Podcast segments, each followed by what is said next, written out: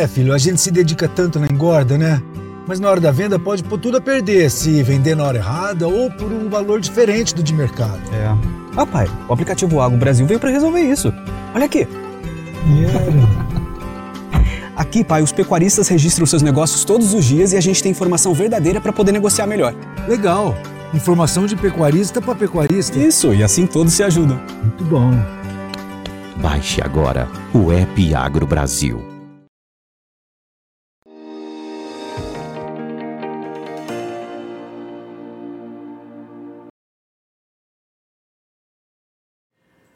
Olá, bem-vindos ao Notícias Agrícolas. Mais uma semana, semana iniciando e para o mercado do boi, pressão continua. Pressão principalmente em cima do mercado físico. Mercado, do, mercado futuro iniciou a segunda-feira tentando aí esboçar uma reação e a gente quer saber, obviamente, se há uma reação que veio para ficar, se há uma mudança de tendência. Por enquanto é só um ajuste. A gente vai perguntar tudo isso para Mariane Tufani. A Mariane é consultora em gerenciamento de risco lá da Stonex, está aqui com a gente no vídeo já. Seja bem-vinda, viu, Mariane? Obrigado mais uma vez por estar tá aqui com a gente. Vamos começar com esse mercado futuro que eu acho é, importante a gente tentar entender. Um mercado futuro que veio bastante pressionado aí nos últimos dias, nas últimas semanas principalmente. Perdeu de longe aquele nível dos 340 para o outubro, né? E hoje acordou animado, ou pelo menos reagindo, né, Mariane? O que, que dá para a gente entender desse mercado? É uma mudança de tendência? É, por enquanto, só uma correção? Enfim, qual a análise de vocês aí na Stonex? Seja bem-vinda. Maravilha. Primeiramente, bom dia, é um prazer estar aqui com vocês novamente.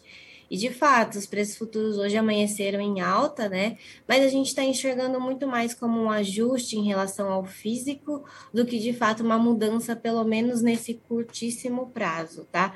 Por quê? A gente está vendo um físico, pensando do lado do indicador CPEA, vindo ao redor de 324, 325, enquanto o contrato corrente, que é liquidado justamente por esse indicador, daqui é, a gente já está se aproximando, né? No final do mês, dia 29, estava muito abaixo, estava redor aí de 319. Então, a gente está vendo que, como o físico está vindo numa tendência é bem estável nesses níveis de 324, 325, pode ser uma correção, principalmente nesse curtíssimo prazo.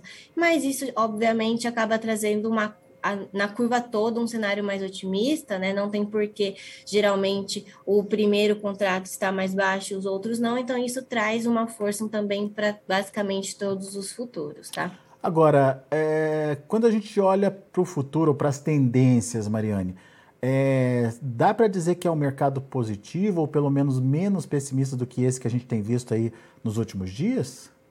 Sim, pensando, olhando é, num cenário de perspectiva, a gente não mudou nossa visão de ser sim um cenário otimista. Por quê? Se a gente olhar desde o início do ano, a única variável que está mudando é a demanda externa, ou seja, a gente vem de um mercado ofertado, a gente vem de uma demanda interna que ela não muda, que ela ainda não tem uma perspectiva de uma melhora muito grande, o que de fato muda, e quando a gente vê que ela muda para cima, para positivo, a gente acaba vendo que a nossa arroba aqui no mercado interno acaba também acompanhando o mesmo movimento. Se a gente olhar no início do ano, que era quando a a demanda externa estava muito positiva, a nossa arroba estava aí, né, ao redor, alcançou até 350. Então, se a gente vê uma China, um mercado externo voltando a comprar ao redor de agosto, que é quando geralmente tem uma expectativa em cima disso, que as vendas começam a melhorar, e um câmbio nesses patamares ou até mais alto que a gente possa ver, de fato, a gente pode ver uma mudança né, positiva para a arroba e ela voltar aí acompanhar um cenário de alta também. É isso que você falou é importante, o câmbio também ajudando nesse momento a incrementar as exportações e a estimular as compras é, no mercado internacional. Então, uhum. existe uma tendência positiva, mas que a gente vai observar ela a partir de quando, Mariane? Olha, pelo que a gente está vendo de um mercado, é, tanto de oferta quanto de mercado externo, provavelmente a gente vai ver essa mudança mais para agosto do que para julho, tá? É, né? Então, a expectativa é mais para agosto. A partir de agosto a gente já vai começar a sentir essa, essa é, digamos, essa, esse equilíbrio maior aí entre oferta e demanda e principalmente com uma Uhum. demanda mais forte no mercado externo. Bom, mas olhando agora, Mariane, para o que está acontecendo no mercado físico, é, a gente já vem de uma pressão de preços ah, ocorrendo aí no mercado físico nas últimas semanas. É, é uma, uma questão que continua, a semana começa com que cara? Continua. Basicamente, a gente está tendo um travamento na ponta da cadeia. Não estamos conseguindo vender a nossa carne aqui no mercado interno e, obviamente, um pouco menos no mercado externo. Mas a gente já está vendo que a indústria está bem estocada aqui.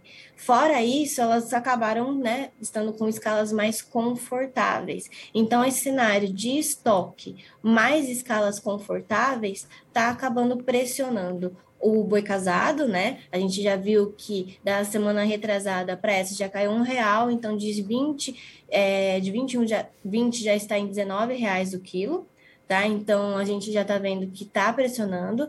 E também as escalas, a gente já está vendo que em algumas regiões que no máximo eram sete dias, a gente já está vendo algumas regiões com escala acima de 11 dias, e em outras, inclusive, alguns, alguns pecuaristas já reportam que vai conseguir escalar só para o mês que vem. Então, isso está acabando pressionando a arroba no cenário atual aqui no físico. A gente, a gente me lembro da nossa conversa na semana passada, você já vinha alertando para essa queda nos preços, né? É, já tinha caído R$ reais na comparação com a semana anterior.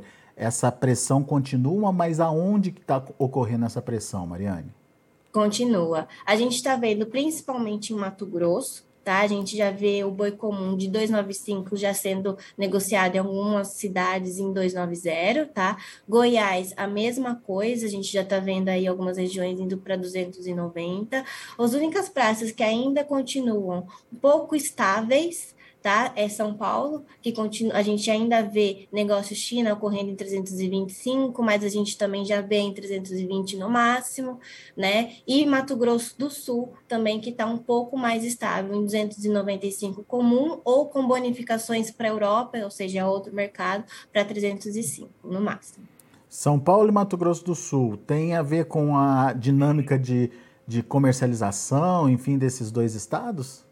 Tem. Mato Grosso do Sul, principalmente, né? A gente está vendo um estado que ele está se comportando um pouco diferente dos demais é, estados desde o início do ano, né? Eles têm uma pecuária bem particular, né? E é, acaba que tá, algumas regiões por lá, muitos foram abatidos no início do ano, não só as fêmeas, mas também outros animais, porque tem uma indústria né, de floresta entrando muito forte na região, então o pessoal acabou descartando bastante animal. Então a gente pode ver que Mato Grosso do Sul pode se comportar esse ano e os próximos anos um pouquinho diferente dentro do ciclo pecuário. Então pode ser que em alguns momentos demais estados estejam caindo, enquanto o Mato Grosso do Sul pode ser que fique um pouco mais firme justamente por conta dessa falta de animais, é, seja hoje ou futuramente. Muito bem. De qualquer forma, é, ainda, ainda assim a gente precisa observar o que vai acontecer nos próximos dias, mas existe aí uma tendência positiva para se estabelecer, principalmente, né? Agora, uhum. você falou que é, basicamente essa tendência positiva vem é, da, da, retomada do, das exportações, mas como é que vocês estão vendo o mercado interno para o segundo semestre aí? Será que vamos ter demanda mais firme, mais forte aí para o mercado interno, Mariane? Olha, pensando num cenário mais macro aqui dentro, a gente pode não ver um cenário tão mais positivo, sem grandes surpresas. Mas claro que a gente tem alguns momentos bem pontuais que podem ser positivos, como por exemplo, algum. É, algum momento, por exemplo, a Copa pode ser que ajude justamente por conta de mais churrascos e mais demanda. É, a gente pode ver que auxílios também podem auxiliar pontualmente, mas no geral podemos ver que sejam momentâneos e não um cenário muito macro que isso se estenda aí e que mude alguma coisa é, a ponto da arroba subir por conta do mercado interno em si. Tá? E muito mais uma firmeza, uma limitação de queda, por exemplo. Muito bem é, é, é, uma, é uma tentativa aí do mercado interno voltar pelo menos a, a consumir, né? O que a gente vinha, vinha vendo com bastante restrição esse consumo acontecendo aí nos últimos anos. Uhum, muito sim. bom. Mariane Tufani, muito obrigado, viu, pela sua participação aqui conosco mais uma vez. Volte sempre. Muito obrigada, eu que agradeço. Bom dia a todos. Bom dia, até a próxima. Tá aí, Mariane Tufani Stonex aqui com a gente, trazendo as informações do mercado. Vamos ver então o mercado futuro, como está trabalhando nesse momento. Eu disse que estava positivo, vamos ver se se mantém ainda, porque o mercado está andando. Tá positivo sim, olha aí. Agosto 322,55, uma alta de 0,69%. Setembro, R$ 325,20, subindo 0,49%. Outubro, R$ 327,20, subindo 0,6%. E o novembro, R$ 328,90, alta de 0,37%.